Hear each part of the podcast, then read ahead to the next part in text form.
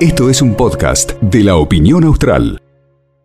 Mira, justo que estábamos tocando este tema, justamente la producción se ha eh, puesto en contacto con Lucrecia Vivanco, que es la titular de el INADI en la provincia de Santa Cruz. Hola Lucrecia, buenas tardes, gracias por atendernos, ¿cómo va?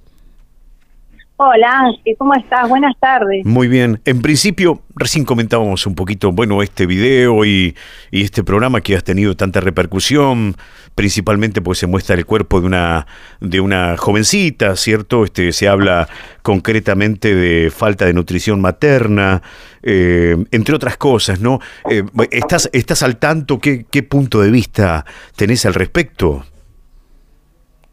Ay, Angelosa, cuando me decían si podía atender esta entrevista, yo decía desde qué lugar, lo pensaba desde qué lugar conversar sobre este tema, porque claramente la, conversación que proponen desde la radio tiene que ver con el, con el lugar institucional que ocupo.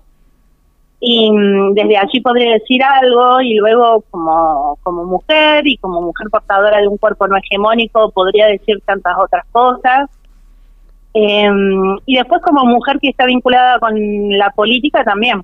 Eh, si vos me preguntás institucionalmente, yo te diría que nosotros tenemos la ley para prevenir, erradicar y sancionar la violencia contra las mujeres en todos los ámbitos donde esta ocurre.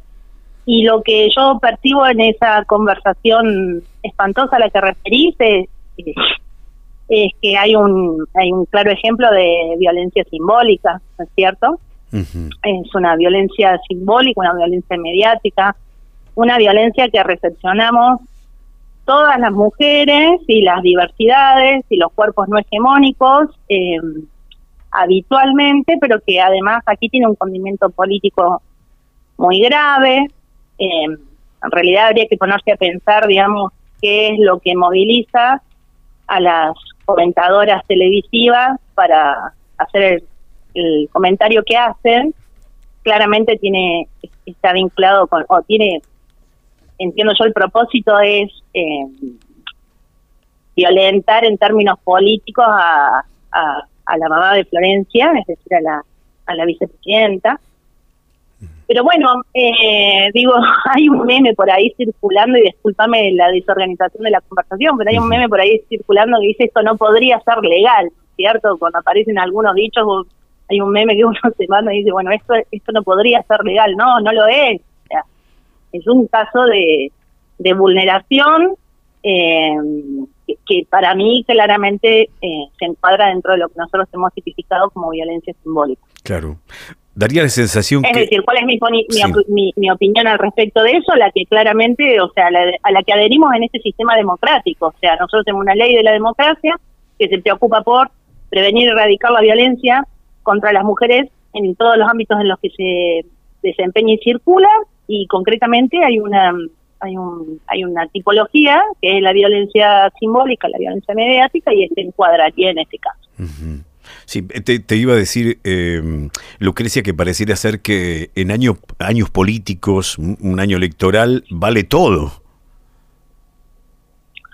Yo, y en ese punto, Ángel, y también respecto de las preguntas que me haces, yo te decía que, bueno, que nosotras conviven un montón de mujeres, no somos una sola, eh, como mujer vinculada a la política y, y, aparte consustanciada con las realidades que nosotros vivimos, yo te diría, y esto ya a título personal, no en mi carácter de funcionaria, te diría que, que no, que por supuesto no vale todo y hay un clima de enrarecimiento político eh, muy sofisticado, muy extendido, muy masificado, muy alimentado, no solamente en medios de comunicación, sino en redes, que nos tienen que estar planteando que estamos ante una situación de otro tipo, de otra índole.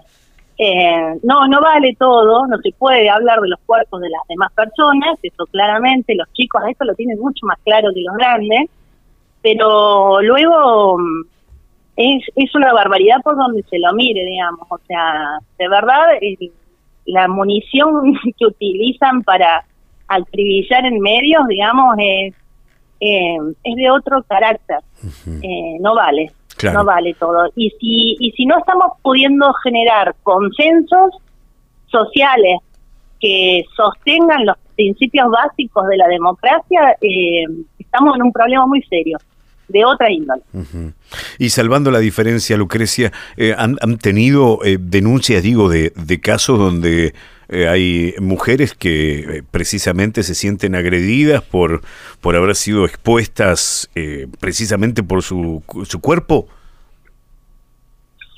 En, eh, en la delegación, eh, no así directamente o no específicamente. Eh, digo, aparecen otras veces denuncias que refieren también a cuerpos no hegemónicos, quizás en redes, pero existen otros pretextos discriminatorios que prevalecen a esos. Digamos, cuando, cuando una mujer es atacada en, en redes, por ejemplo, suelen aparecer no solamente un prejuicio o un estereotipo, aparecen varios y a veces el, el, carácter que imprimen, digamos, es el de los más de mayor gravedad, digamos que ahí es cuando hablamos de interseccionalidad, ¿no es cierto? O sea, digo, cuando se juzga o, se promueve un, un, estereotipo negativo, digamos, en lo en realidad todos los estereotipos son negativos, pero cuando se promueven esos estereotipos podemos hablar de interseccionalidad en cuanto que una mujer, si es negra, si es gorda,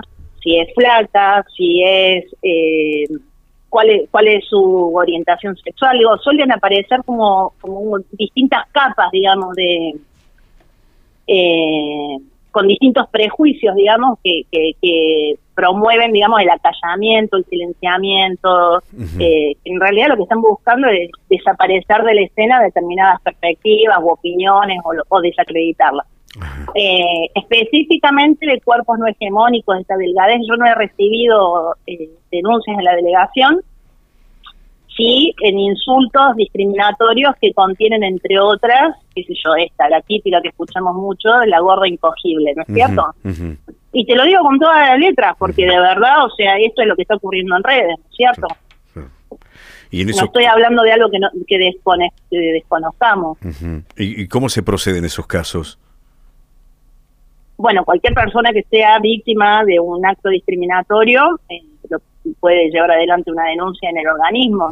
Eh, la verdad es que según los casos y según el ámbito donde sucede, Internet nos plantea unos desafíos, o sea, en términos de redes sociales, etcétera, digamos, nos ofrece desafíos a los que la legislación todavía tiene muchas dificultades para abarcar en todas las posibilidades, pero por supuesto cualquier persona que esté siendo víctima de discriminación o lo vaya a sufrir y poner en contacto con la delegación puede hacerlo.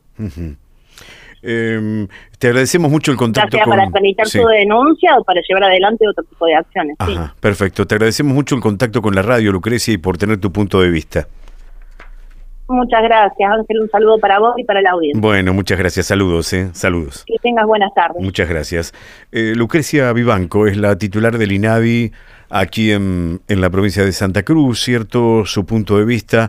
Ahora lo que conocemos es que el, en este caso el ENACOM, ¿sí? Este, aparentemente sería denunciante hacia las periodistas, la ministra de Mujeres, Género y Diversidad, Ayelén Macina Guiñazú, denunció hoy ante el ENACOM a las periodistas Viviana Canosa y Laura Di Marco del canal La Nación Más por las expresiones. Esto fue un podcast de la opinión austral.